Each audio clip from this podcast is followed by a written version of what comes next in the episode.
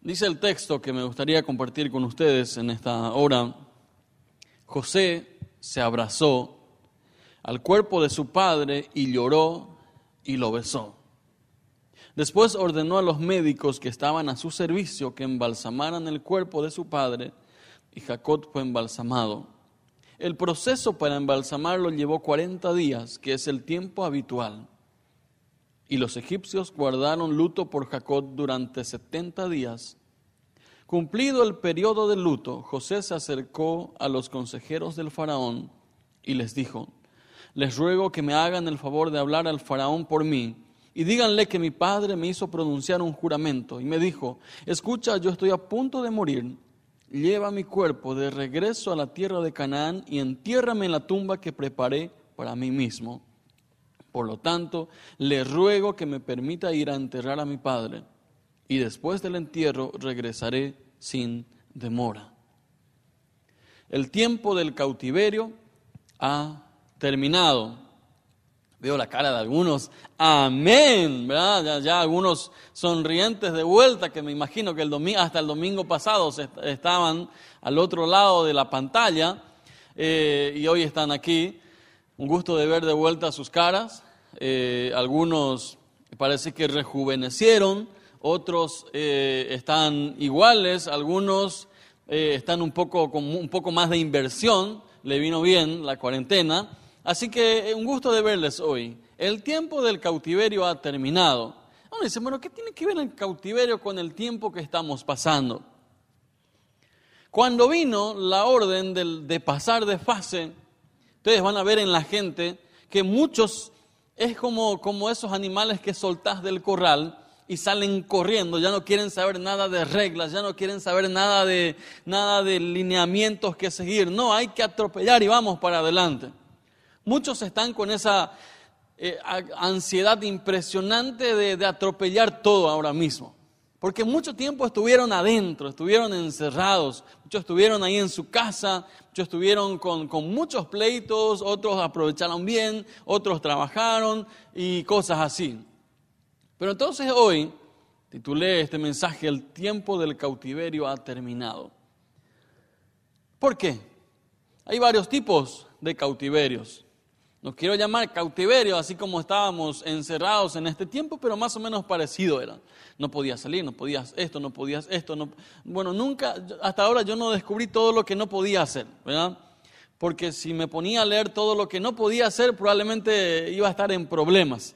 Entonces a veces eh, leía lo necesario, tenemos que hacer esto, esto, esto, pero bueno, esto ya, ya es mucho. Así que eh, son, son meses que estamos eh, en ese desafío. Ahora bien, ¿cómo hacemos cuando el cautiverio principal, cuando el desafío principal no es para afuera, sino es hacia adentro? ¿Cómo hacemos cuando mi mayor cautiverio está en mi corazón y no en una imposición del Estado?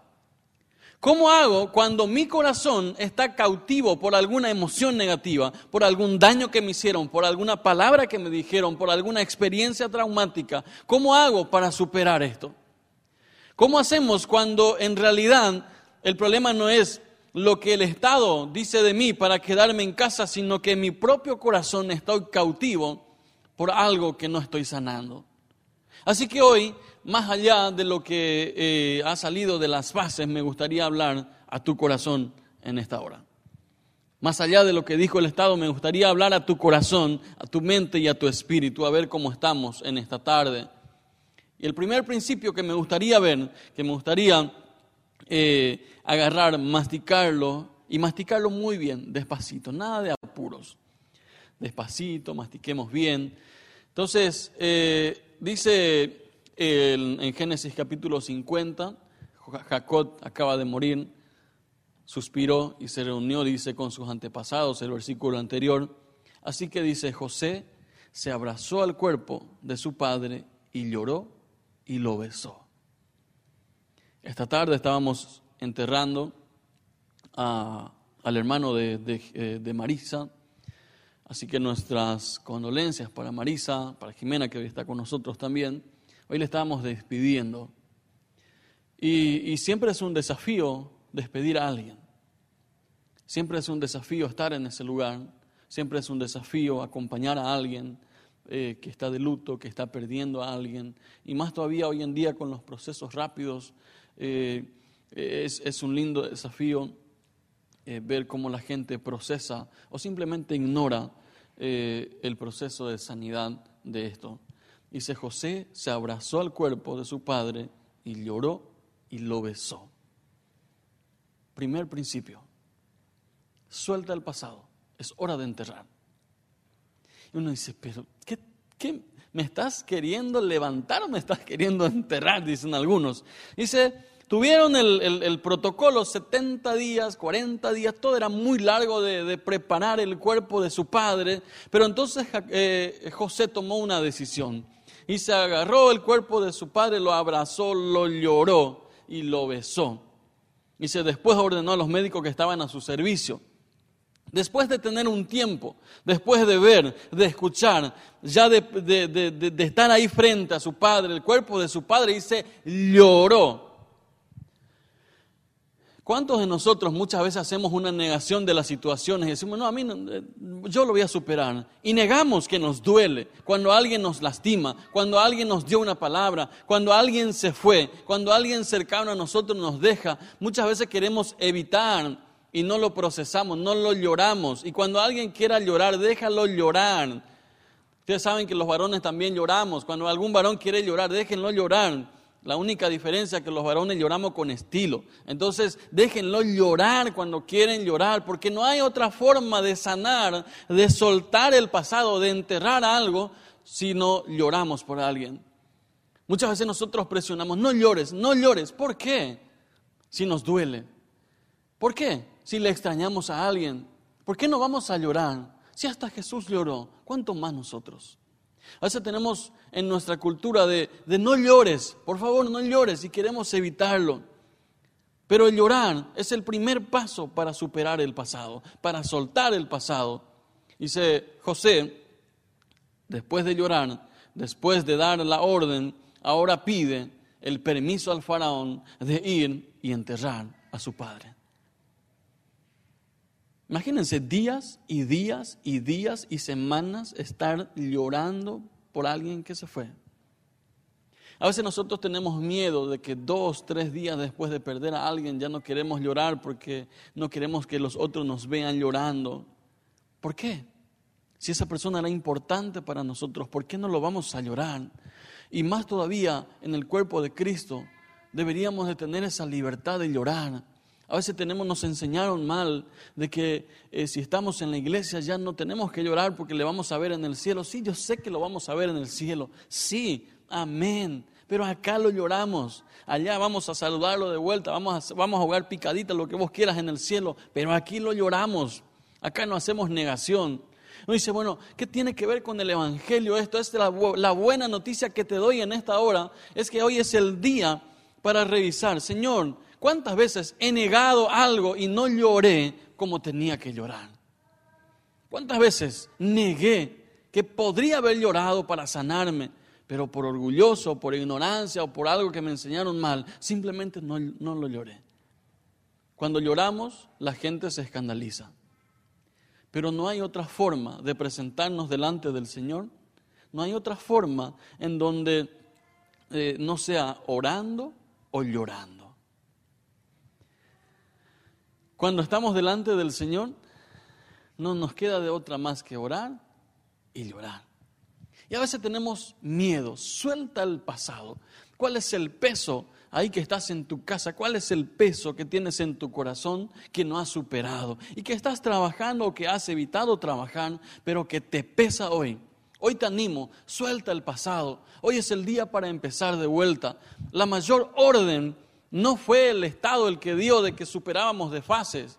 El Evangelio de Cristo, él, pagó en la cruz lo que tú quieres cargar todavía como una cruz tuya. Así que hoy es el día para que lo superes. Suelta el pasado, entierra, hora de enterrar. Se Jacob pidió al faraón y dice, el faraón concedió la petición de José. Ahora bien, dice, le dice, ve y entierra a tu padre tal como él te hizo prometer. Dice, cuando llegaron al campo de Trillar de Atad, cerca del río Jordán, llevaron a cabo un gran servicio conmemorativo muy solemne, con un periodo de siete días de luto por el padre de José.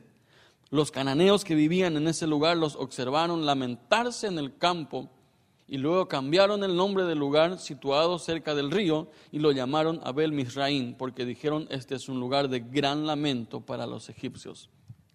En la otra versión dice, escucharon los grandes lamentos de la gente que estaba cerca del río. O sea, lloraban a viva voz. Lloraban. A veces los recuerdos que tenemos de la gente queremos suprimir, lo queremos evitar. ¿Cuántas cosas tienes que llorar hoy? No solamente lloramos por el pecado, no solamente lloramos por las cosas que, hicieron, que hicimos mal, muchas veces tenemos que llorar por las cosas que nos hicieron mal también. A veces la gente nos lastima y se queda en nuestro corazón. A veces nuestros padres, a veces la gente que nos rodea, muchas veces los más cercanos nos lastimaron y no lo superamos, sino que lo tenemos ahí y no lo superamos y no lo queremos enterrar. Hoy es el día para decir, Señor, te pido permiso para enterrar este recuerdo, pero lo quiero llorar antes. Y hoy lo voy a llorar. Pero Señor era muy lindo, era el novio más apuesto que tenía. Era el churro del barrio. Pero se fue. Llóralo. Un día, dos días, siete días si quieres. Pero entierra el recuerdo. Va a venir otro. En el nombre de Jesús. Pero Señor, era, no sé, Miss Barbie. Era hermosa, única. Y me dejó. ¿Y qué hay en tu corazón? Quiero llorar, pero los varones no lloramos. Tu abuela que no lloramos, lloramos bien. Y lo lloramos y lo superamos. ¿Cuántas cosas tienes hoy que superar y enterrar en tu corazón? Soltar el pasado o superar un duelo no es algo sencillo, pero es un proceso que necesitamos superar, ya que muchos nos sueltan a sus seres queridos y mantienen el dolor en su corazón pero hoy es un buen día para soltar tanto al ser que se fue, como así también otros asuntos, como muchos perdieron, no solamente a un ser querido en este tiempo de pandemia, muchos otros perdieron alguna empresa, perdieron el trabajo, perdieron oportunidades, perdieron inversiones, perdieron muchas otras cosas y se quedaron con ese dolor y se están preguntando, ¿qué hago a partir de ahora? Hoy es el día para llorarlo. Sí, lo Señor, esto me dolió esto me superó y ya no sé qué hacer, pero no quiero amanecer el lunes de vuelta con el mismo dolor. Así que lo voy a llorar y lo voy a superar en el nombre de Jesús. Hoy es el día para superar, enterrar el pasado, llorar y soltar. Segundo lugar, dice, cuando volvieron, dice, después de haber enterrado a Jacob, José regresó a Egipto junto con sus hermanos y todos los que lo habían acompañado al entierro de su padre. Pero ahora que su padre había muerto, los hermanos de José tuvieron temor y se decían, ahora José mostrará su enojo y se vengará por todo el mal que le hicimos. Entonces enviaron a José un mensaje que decía, antes de morir, tu padre, no el padre de ellos, tu padre nos mandó que te dijéramos, por favor perdona a tus hermanos por el gran mal que te hicieron, por el pecado de haberte tratado con tanta crueldad. Dice, cuando José recibió el mensaje, perdió el control y se echó a llorar. Entonces sus hermanos llegaron y se arrojaron al suelo delante de José y dijeron, mira, somos tus esclavos. Pero José les respondió, no me tengan miedo. ¿Acaso soy Dios para castigarlos? Ustedes se propusieron hacerme mal, pero Dios dispuso todo para bien él me puso en este cargo para que yo pudiera salvar la vida de muchas personas. No me tengan miedo, yo seguiré cuidando de ustedes y de sus hijos. Dice así que hablándoles con ternura y bondad, los reconfortó. Un problemón como en casi todos los funerales. Se va nuestro familiar y al volver de ese lugar, generalmente ya muchos están hablando de, quién va a quedar con la casa, con la vaca, con el caballo, con el burro, con el perro y todas esas discusiones que cuando recién llegan y ya estamos ahí con la pelea a full. Ya aquí era un tema. Dice, ahora José se va a vengar de nosotros. Ahora sí va a sacar ese, ya, eso de que cambió, ah, no le creo. ¿Cuántos conocen esta frase? Mm, fulano, él se va a la iglesia ahora. No sé, no le creo. No le conozco hace 20 años a ese tipo y nada, no va a cambiar ese, ¿verdad? Tenemos muchas veces esa tendencia a creer que la gente no puede cambiar. Es como que ya nos marcan con algo y no, ese, es el hijo de fulano, no va a dejar esto. Dice José, ahora vuelve con sus hermanos, toda la gente. Sus hermanos tenían miedo. Ahora viene la venganza. La película se llama La venganza de José. Trailer. Vayan a ver en los cines. La venganza, la última venganza, no es lo de Rambo, de José más o menos presentaban acá. José dice cuando, cuando escucha esto, pero ¿qué es lo que pasa? ¿Acaso no entendieron cuál es la realidad de la situación? Ahora bien, viene una faceta que muchas veces nosotros queremos eh, obviar en este proceso. El segundo principio tiene que ver con perdonar a los nuestros. Dice José, cuando escucha eh, lo de sus hermanos, eh, porque era interesante la carta que le, mandaron o el mensaje que le mandaron. Acordate que tu padre, vieron que a veces usamos estas, estos tips para querer manipular a otros. Acordate que el pastor te dijo, o tu pastor te dijo, ¿ah? igual si es su pastor, acordate que, que fulano te dijo esto. ¿Por qué no dijeron, ¿será que podés perdonarnos? Querían excusarse del otro lado como para protegerse y me imagino que mirando así de lejos a ver si se movía o movía un dedo, probablemente iban a volar de ahí para intentar salvar sus vidas. Pero dice José, ¿pero qué están pensando? ¿No entendieron el plan de Dios hasta ahora? Perdonar a los nuestros. José no hizo nada por encubrir la gravedad del pecado que habían cometido. Vieron que José no dice, eh, no, tranquilo chicos, ustedes no hicieron nada. No, no, no, no hay problema. Él dice, ustedes pensaron en hacerme mal. Qué difícil confrontar a la gente con la verdad. Él no hizo ninguna negación. Él no dijo, muchachos, somos hermanos, fallamos, que esto, que aquello. No, no, no. Él dijo, ustedes pensaron hacerme mal. Ustedes me hicieron mal. Ahora bien, no me quedo con esto. Pero él no negó. Él no guardó bajo la alfombra. Él dijo, ahora les voy a perdonar, pero perdonar hablando la verdad. Nunca viene la sanidad si no hablamos la verdad. Muchas veces la gente pide perdón, vuelve a casa porque falló, porque hizo algo, pero no quiere hablar la verdad. Dice, no, esa parte no quiero hablar. Y no puede ver, no puede existir la sanidad de una persona, de un corazón, si no hablamos la verdad. Dice José, ustedes pensaron hacerme mal. Un día llego 20 eh, minutos tarde en, la oficina, allá por el 2011, 2010, perdón, llego 10 minutos, 20 minutos tarde, había una reunión del equipo, eh, llego tarde por un accidente que había sobre Mariscal López, así que llego, el jefe era eh, Ronald Rempel, si nos ve, entonces le mandamos saludos, ya le perdonamos, ¿verdad? Pues llegamos 20 minutos tarde. Llego 20 minutos tarde y explico ahí en, la entrada, eh, mira, tuve un accidente, esto, esto, ah, dale, pasaron más. Ok, entramos, menos mal, había otros que llegaron mucho más tarde que yo, así que podía excusarme de que yo no era tan malo, ¿verdad? Cuando empieza la reunión, hace la pregunta, a ver, fulano, ¿cuánto me cobras por hora, por minuto? No sé, por día, ¿cuánto me cobras? Tanto, empieza a sacar su... Así que vos llegaste 20 minutos tarde, estoy perdiendo plata contigo. Vos que llegaste 30 minutos, vos que llegaste una hora tarde, estoy perdiendo plata. No, pero tuve un accidente. Sí, pero ¿a quién le avisaste? ¿Me avisaste a mí? No. ¿A quién le llamaste? A nadie le llamaste. ¿Cómo puedo confiar en vos? Si no sos claro conmigo. ¿Me dolió? Sí. ¿Me molesté? Sí. Lo mastiqué después de varios, hasta, hasta fin de mes lo tenía ahí, ¿verdad? Lo tenía eh, en cerca del, del, espejo, ¿verdad? Famoso, pum, tirando este, ¿verdad? Pero teníamos que superarlo hasta que después de un buen tiempo hablamos. Y me dice, jamás, Jamás la gente va a crecer si no hablamos la verdad. Yo podría haberles dicho a ustedes, no hay problema, muchachos. Puede suceder estas cosas. Dice, pero en el reino de los cielos tenemos que hacer bien las cosas.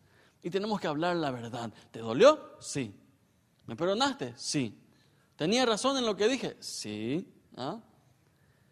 Hablar la verdad es el primer paso para perdonar a otros. No lo niegues. Si alguien hizo mal, no trates de decir, no, no pasó nada, tranquilo. Si hizo algo mal, hay que decirlo. Esto hiciste y esto me dolió. Esto que me dijiste, esto me dolió.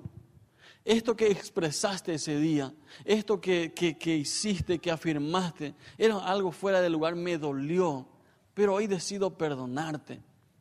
No nos vayamos directo a, no, tranquilo muchachos, no pasó nada. Así no se sanan los corazones. José no encubrió la gravedad del pecado. Dice, ustedes pensaron mal contra mí. Era necesario hacer esta afirmación antes de que pudiera perdonarlos. Muchas veces confundimos el perdón con la negación. Solo porque eres capaz de hacer a un lado lo emocional o mentalmente esa ofensa no significa que la has perdonado una y otra vez, cuando hablamos la verdad, es el primer paso para perdonar a otros. Ahora bien, a los que nos ven hoy, a los que están presentes también, cuando te toca a ti pedir perdón, ¿cómo reaccionas? Cuando tenemos que perdonar a otros, tenemos generalmente una muralla, pero impresionante, ¿verdad? Tiene que ir a pata hasta Ciudad del Este y después volver y más o menos por ahí le, le perdonamos. Pero cuando nos toca a nosotros estar del otro lado y pedir perdón, generalmente queremos aliviar todo. No fue con tanto lo que te hice. No era algo para tanto. Vos no me hago exageraste. Siete dientes por ahí le. ¿ah? No era algo para tanto. Cuando nos toca a nosotros, generalmente queremos aliviar, pero la verdad es, lo único que puede sanar, lo único es el primer paso para perdonar a otros. Las más grandes ofensas suelen ocurrir con quienes nos rodean, porque están cerca de nosotros. ¿Cuántos de ustedes se ofendieron, se lastimaron durante la cuarentena porque se quedaron en casa meses y meses y meses? Y aquellos matrimonios que nos ven ahora están dándole un codito al marido y dice, escucha, el Señor te está hablando, ¿verdad? Aquellos que, eh, que están en su casa, que, que estuvimos en casa durante meses. ¿Cuántas veces nos lastimamos? Y no me van a poner esa cara, pastor, porque no he visto todavía ninguna ala por ahí de ángel. Y si todavía sos de carne y hueso y estás con otros, sí o sí le vas a lastimar en algún momento dado. No por eso que todos los días vamos a estar lastimándonos, pero durante la cuarentena muchos increíbles Hulk salieron por ahí. Una semana, dos semanas, un mes, dos meses, escuchándole a este que antes se iba al trabajo, ahora se quedó en casa, no podía salir. No solamente ronca ahora, sino que gruñe. Si era suficiente con aguantar sus ronquidos a la noche, ahora tenía que gruñir a la, mañana, hasta en lenguas algunos hablaron, ¿verdad?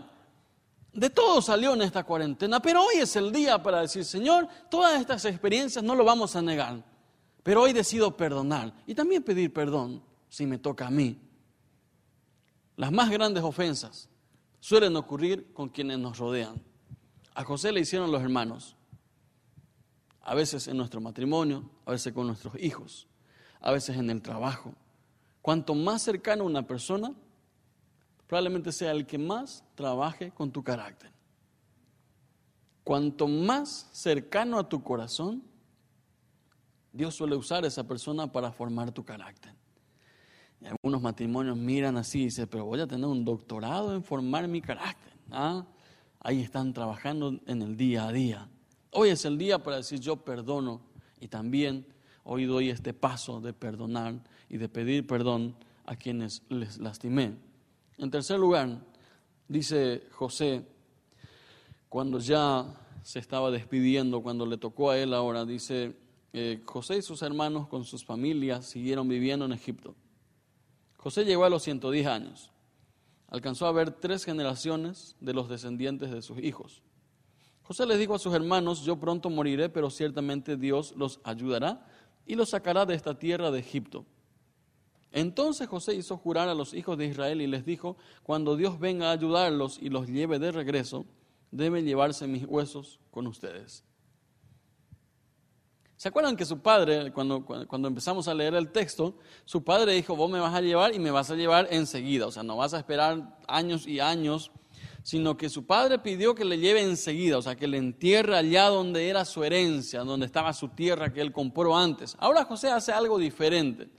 En medio del dolor, en medio del lloro, en medio de superar, perdonar, ahora estaba la familia, ahora pasaron años y años ahí en Egipto, ya vio a los, eh, a los nietos, ya estaban ahí eh, multiplicándose todo el pueblo y ahora Él hace algo que hoy podemos aprender nosotros también. Nunca es tarde para proyectar el futuro. Pudiste haberle preparado a tus hijos, a tus nietos y a, a todos como, como grandes profesionales.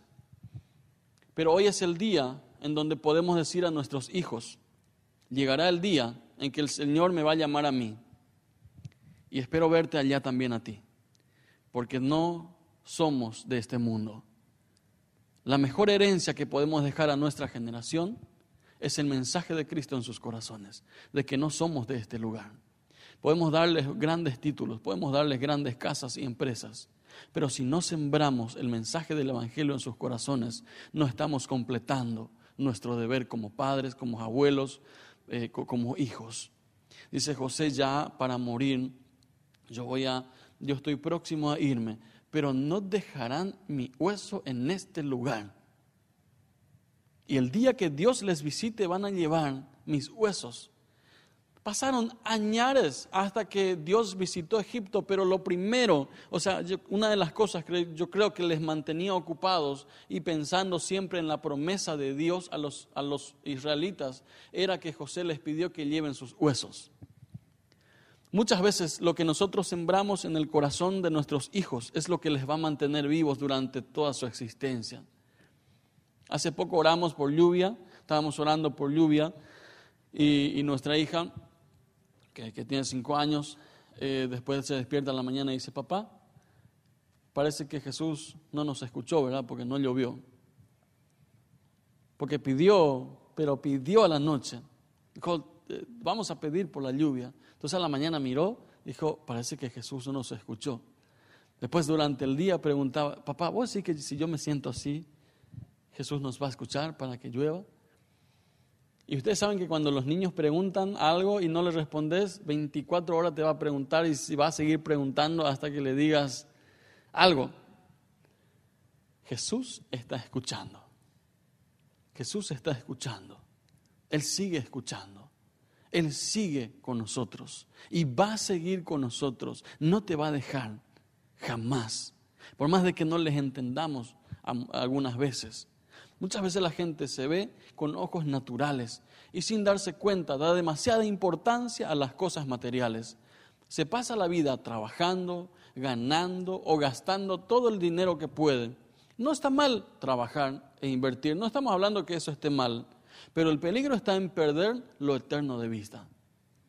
José dice, yo me iré y ustedes me llevarán, porque Dios va a visitar, va a hacer una visitación a este lugar. Y yo eso es lo que estoy creyendo en este tiempo, que Dios va a hacer una visitación a tu casa, que Dios va a hacer una visitación a tu vida. Es, e, esos huesos secos que estén en tu corazón, esos, esos sueños perdidos que has renunciado, yo creo en la visitación del Señor en este tiempo para tu vida. Así que si tenés un peso, si tenés una carga todavía que dice, yo no sé lo que va a pasar, yo te digo en esta, en esta tarde, en esta hora, tú eres un ser eterno y Dios no se ha olvidado de ti, no se va a olvidar de ti, no porque haya pandemia, plandemia, no sé qué demia, lo que viene después, Dios no cambia. Y José sabía esto. Y si ustedes llevarán mis huesos, no renuncien a esto, sigamos, somos seres espirituales. Dice, eh, José proyectó su generación como seres espirituales que alguna vez saldrían del cautiverio. Cuando suelto el pasado, cuando perdono y proyecto el futuro, estoy prendiendo un fuego a mis próximas generaciones. Porque las más grandes, eh, las cárceles más grandes no están afuera, no están hacia afuera, están en el corazón de uno.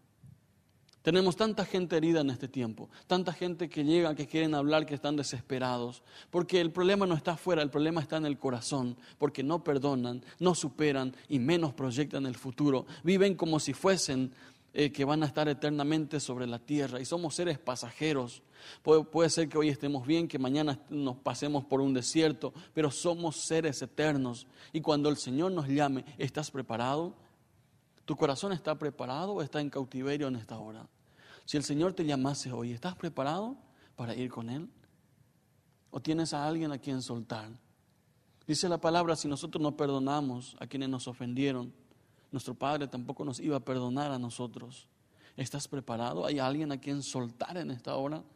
A quien tengas que decir, Señor, yo no quiero vivir una eternidad fuera o lejos de ti. Y prefiero asegurar y perdono a estas, a estas personas para obtener también tu perdón. Yo no me enfoco en las cosas solamente de acá. Por eso muchas veces se dice, ¿por qué hablas mucho de, de lo eterno? Porque es lo que nos ocupa. Vamos a vivir mucho más tiempo allá que acá. Acá somos seres muy pasajeros. Les pido, dice José, que lleven mis huesos al lugar prometido por el Señor. Muchos ya no tendrán la orden del gobierno de permanecer en sus casas.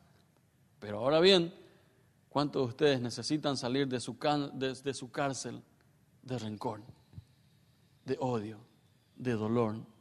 Aquellos que nos ven hoy dicen, pastor, estoy tremendamente herido porque alguien me abandonó, alguien me dejó, alguien me traicionó, alguien me falló, alguien se fue. Así que hoy es el día para soltar a estas personas. Hoy es el día para dejar ir eh, a estas personas. Entonces juntos, con el mensaje del Evangelio, de que las buenas nuevas nos trae esperanza, nos trae perdón, y ya no somos gente que vive en la cárcel. Nuestro cuerpo puede estar puede estar sufriendo, pero hoy entonces en el corazón decidimos, en primer lugar, enterrar el pasado. Lo que hay que llorar lo lloramos bien. En segundo lugar, perdonamos a aquellos que nos ofendieron. Y en tercer lugar, proyectamos el futuro. Esta noche, yo no sé qué nombre tendrá esa persona que necesita soltar. Yo no sé qué nombre tendrá esa persona que hoy, hoy necesita ir de tu corazón, que ya no pertenece ahí. Yo no sé qué nombre tendrá esa persona, pero eh, necesitas soltar a esa persona. Así que toma esta decisión de, de, soltar a esta persona o a estas personas. Puede ser una organización, pueden ser tus familiares, puede ser alguien querido tuyo que se fue, que dejó un vacío y que necesitas decir hoy al Señor, Señor, me dolió eso, pero hoy decido perdonar. Hoy decido soltar mi pasado para proyectarme hacia el futuro. Así que les invito a los que están aquí, como también a los que están en su casa, y se sienten identificados con la falta de perdón, con, la, con la falta de soltar a alguien, puedas poner tu mano en tu corazón en esta hora. puedas poner tu mano ahí y decir, Señor, yo decido soltar hoy a estas personas. Yo decido soltar a estos que me hirieron. Pensaron hacerme mal, no lo niego. O capaz eres tú esa persona que hizo mal. Y hoy tomas el perdón de Dios. Señor, en el nombre de Jesús, todo peso, toda acusación y toda negación, Señor, dejamos ir. Señor, aquellos que nos ven y ahí en su casa necesitan reconciliarse con su esposa, con su marido, con sus hijos.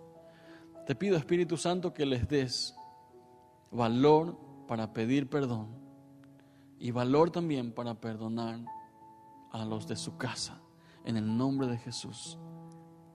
Gracias, Señor, porque en ti podemos encontrar libertad. Gracias, Jesús, porque cuando estabas en la cruz, Señor, tú veías también lo que nosotros haríamos y aún así decidiste ir en la cruz. Y hoy, Señor, nosotros soltamos a aquellos que nos ofendieron, que nos lastimaron y decidimos superar este, esta faceta y salir de nuestro cautiverio del corazón para ser libres. En el nombre de Jesús. Amén.